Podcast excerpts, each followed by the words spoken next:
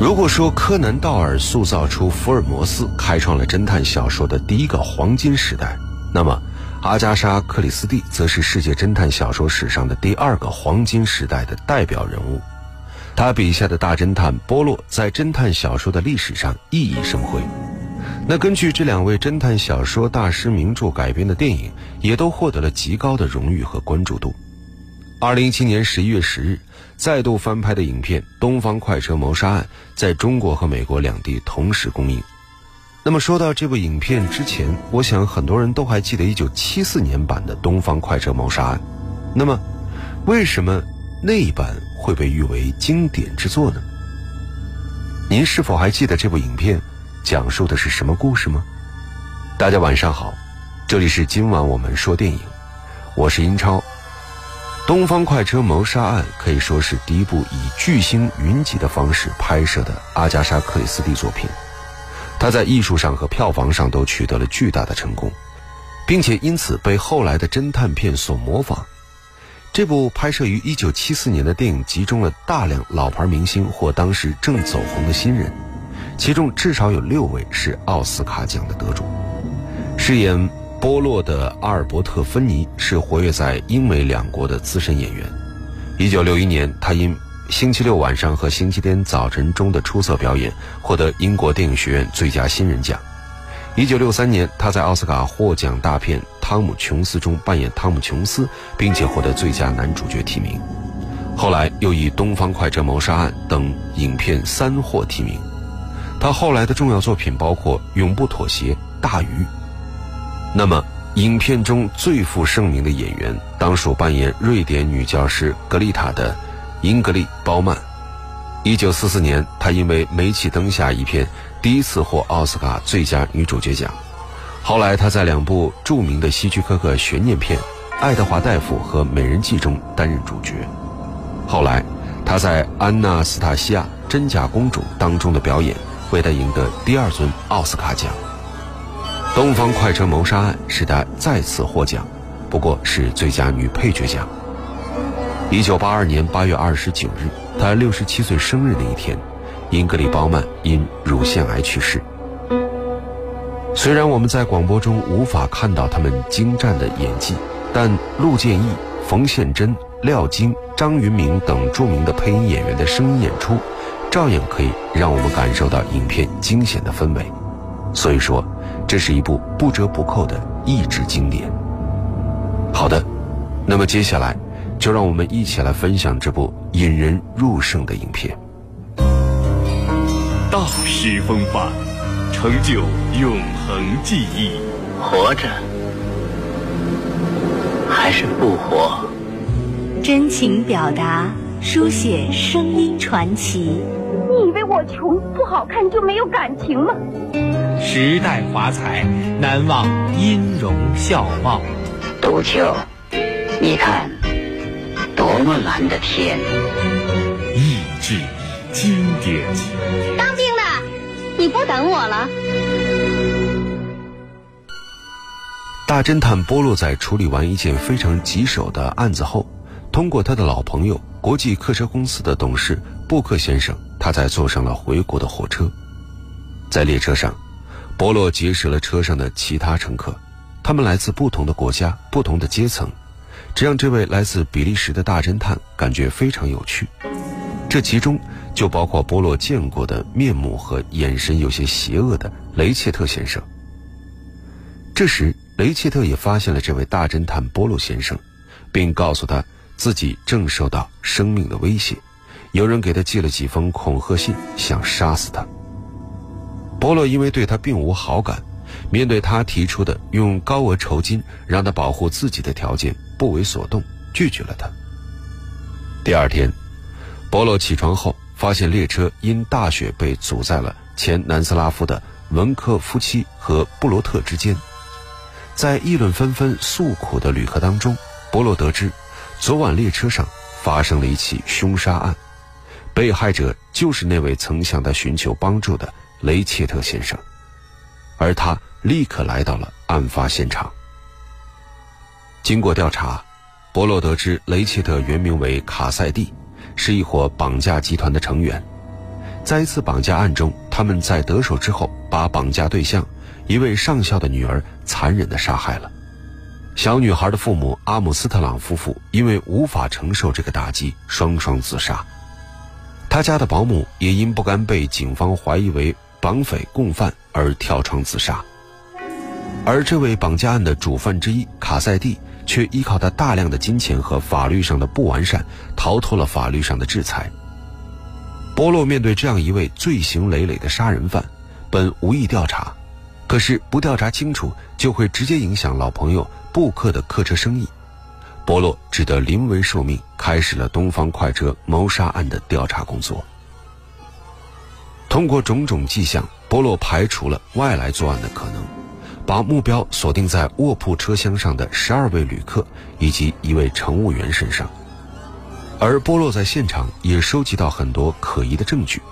他们有：一条高档的手帕，手帕上有大写的 H；一根烟斗的通条；从哈巴德太太提包中找到的凶器一把匕首；一位列车制服上的纽扣；一封恐吓信；一块表蒙被击坏，而表针。停在一点一刻的怀表，一些被烧黑的纸片等等，所有这些阿姆斯特朗上校的朋友和关系人都严重涉及谋杀卡塞蒂。为了公布真相，波洛将所有相关的人请到了他的包厢。女士们、先生们，你们已经知道一个令人厌恶的杀人凶手被谋杀了。也许他是罪有应得。怎么被杀的？有一个简单的结论，也有证据证明凶手对于我们所有的人来说都是陌生的。哈伯特太太说，凌晨一点十五分，有人藏在他的包厢里。后来，他在床边发现了一颗列车员制服上的纽扣。史密特小姐发现有人将一套列车员制服放进了她的提箱里，尺寸显然不是皮埃尔的，上面还少了一颗纽扣。在制服的裤兜里有一把备用的钥匙。后来，哈伯特太太又发现了这把血迹斑斑的匕首。康斯坦丁医生确认，这就是谋杀者用的凶器。事实很清楚，凶手化妆成列车员，在贝尔格莱德车站上车，用这把钥匙轻松地进入了拉切特的房间，把他捅死了。由于火车被大雪封住。他扔下了制服和匕首，悄悄地溜走了。那么他是谁？我有点儿同意佛斯卡雷里先生的意见，他认为是黑手党把他杀死的。这种黑手党内部的仇杀，我相信南斯拉夫警方会查个水落石出的。嗯，可是这就完了？哦，不不不不不。还没有完，我说过这是一个简单的结论。接下来还有一个更为复杂的。不过，听我说第二个结论的时候，别忘了我的第一个结论。让我们暂且假设那个神秘的陌生人根本就不存在，这完全有可能。那么，凶手肯定就是加莱车厢里的某一个，或者是某几个人。就是说，凶手现在就在餐车上。我们先不去追问他是怎么被谋杀的，首先弄清楚为什么谋杀，这很关键。在座的各位对臭名昭著的阿姆斯特朗案都有所耳闻，这我并不惊奇。但是我必须承认，当我询问第一位旅客麦克恩时，我感到很吃惊，因为他在激动之余承认他认识阿姆斯特朗夫人，虽然认识不深。他非常温柔，也很害怕，但他仍然关心我这个想当演员的年轻人。麦肯先生说他不知道拉切特就是卡塞蒂，他是否在说谎呢？或许他做拉切特的秘书，就是计划为阿姆斯特朗夫人报仇呢？这样，我就只有希望在询问其他旅客时看到光亮。可当我开始询问他们的时候，这光亮却像麦克白的台词说的暗淡了。当我告诉德拉格米洛夫公爵夫人说我知道她就是阿姆斯特朗夫人的教母时，她对我后来提问的回答既不准确又含糊不清。我从报上了解到的，甚至比他这位经常登门拜访的老朋友知道的还要多。哼，没有一个司机吗？有司机先生，虽然我有司机，从来没有用过它。你在回避。阿姆斯特朗夫人的天使女仆叫什么名字？我总是和我自己的女仆一起旅行，没有必要跟阿姆斯特朗夫人的女仆说话。又在回避。我又问关于男仆的情况。我以为他是上校的印度，怎么说来着？勤务兵。确切的说。阿姆斯特朗上校是英国驻印度军队的军官，他应该有一位英国勤务兵，就像就像贝多斯，为他个人需要服务。只有印度军队里的军官，像阿布斯诺特上校，才会有印度勤务兵。我问他阿姆斯特朗夫人妹妹的名字，我想不起她的名字了，真是令人难以置信。我问阿姆斯特朗夫人秘书的名字。她是弗利波蒂小姐啊！哈，不可能！哈，哈，这位公爵夫人似乎做起文字心理游戏来了。哈，弗利波蒂是伦敦一家最有名的女士商店的一位合伙人的名字。这家商店也许还是公爵夫人资助的。另一位合伙人，德奔汉。德本汉和弗利波蒂，莫非公爵夫人在为我们这位在巴格达交速记的德本汉小姐隐瞒什么？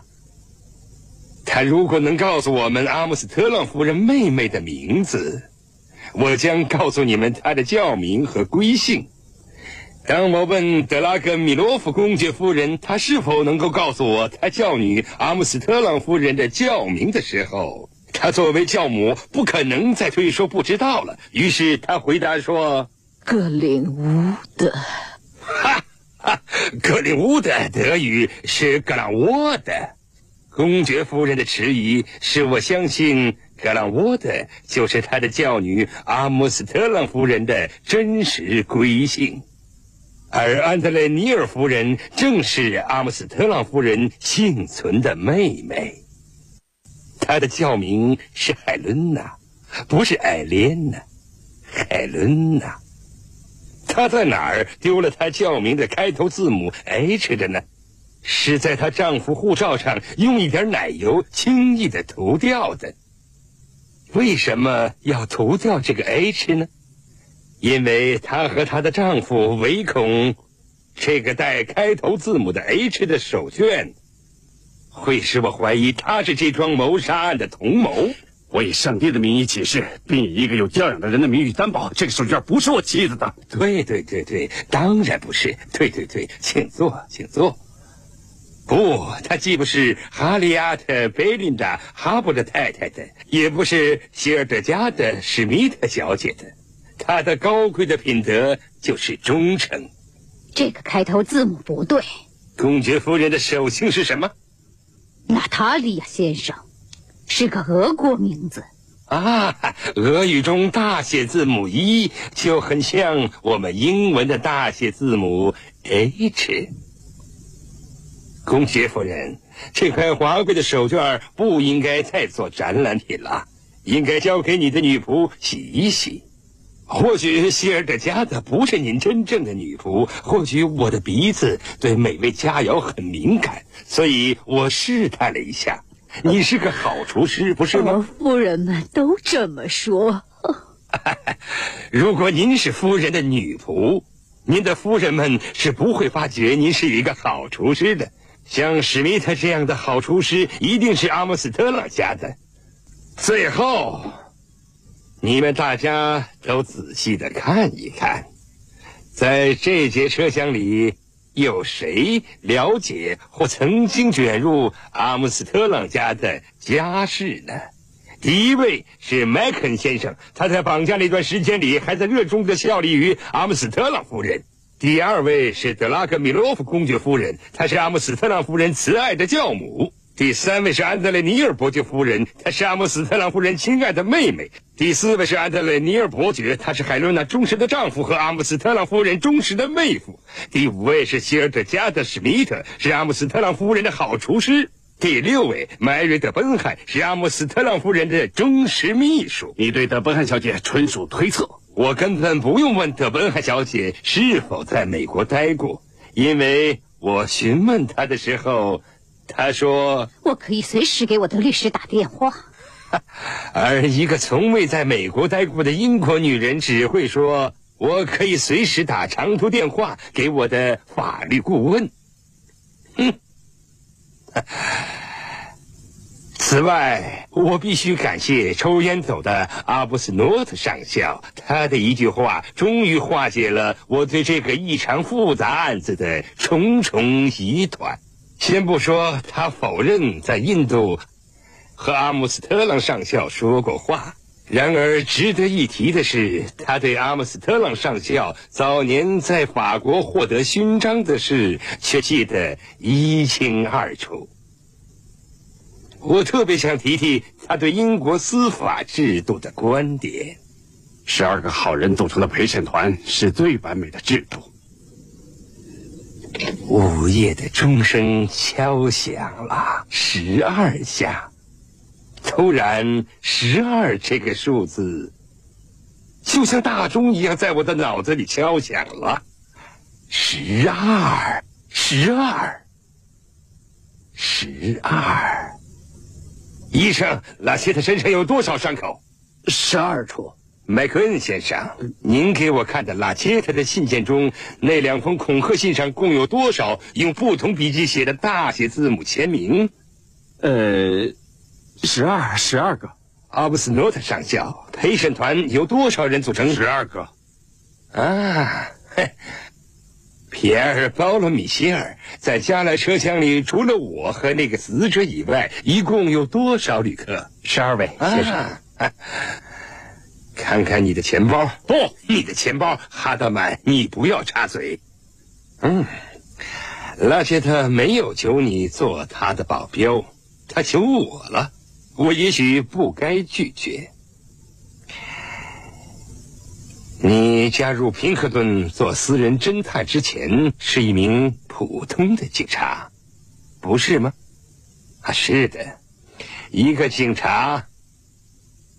爱上了一个自己管军内的漂亮女仆，这不足为奇。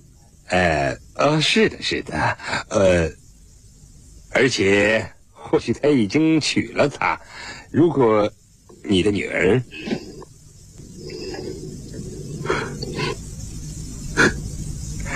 他根本就不是死于猩红热，对吧？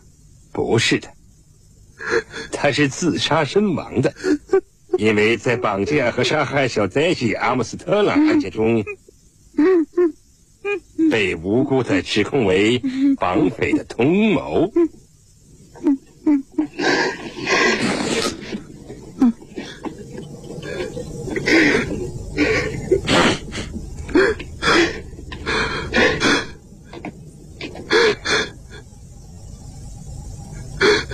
他们没有你是不行的，对吗？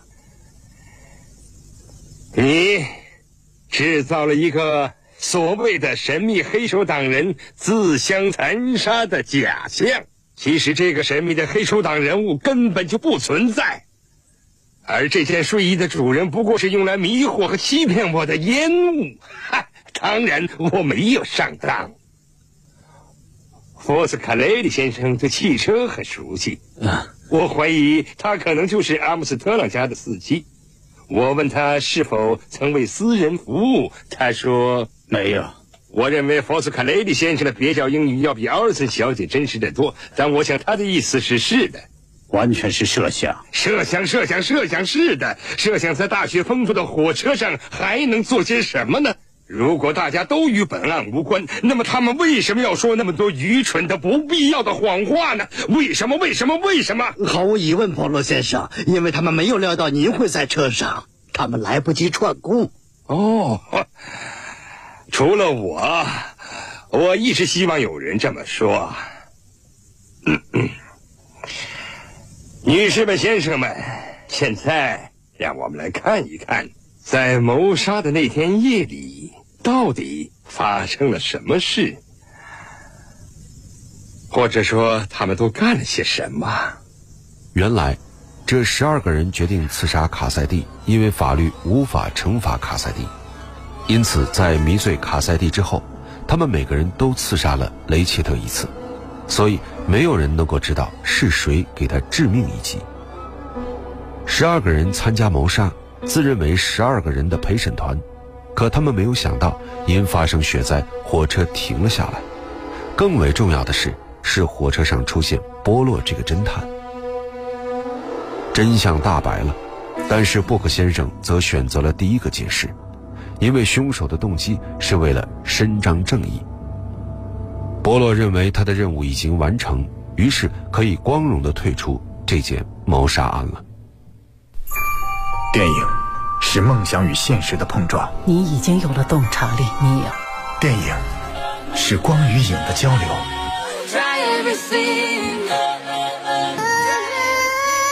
记忆中的过往，幻想中的未来。今晚我们说电影。精彩上映。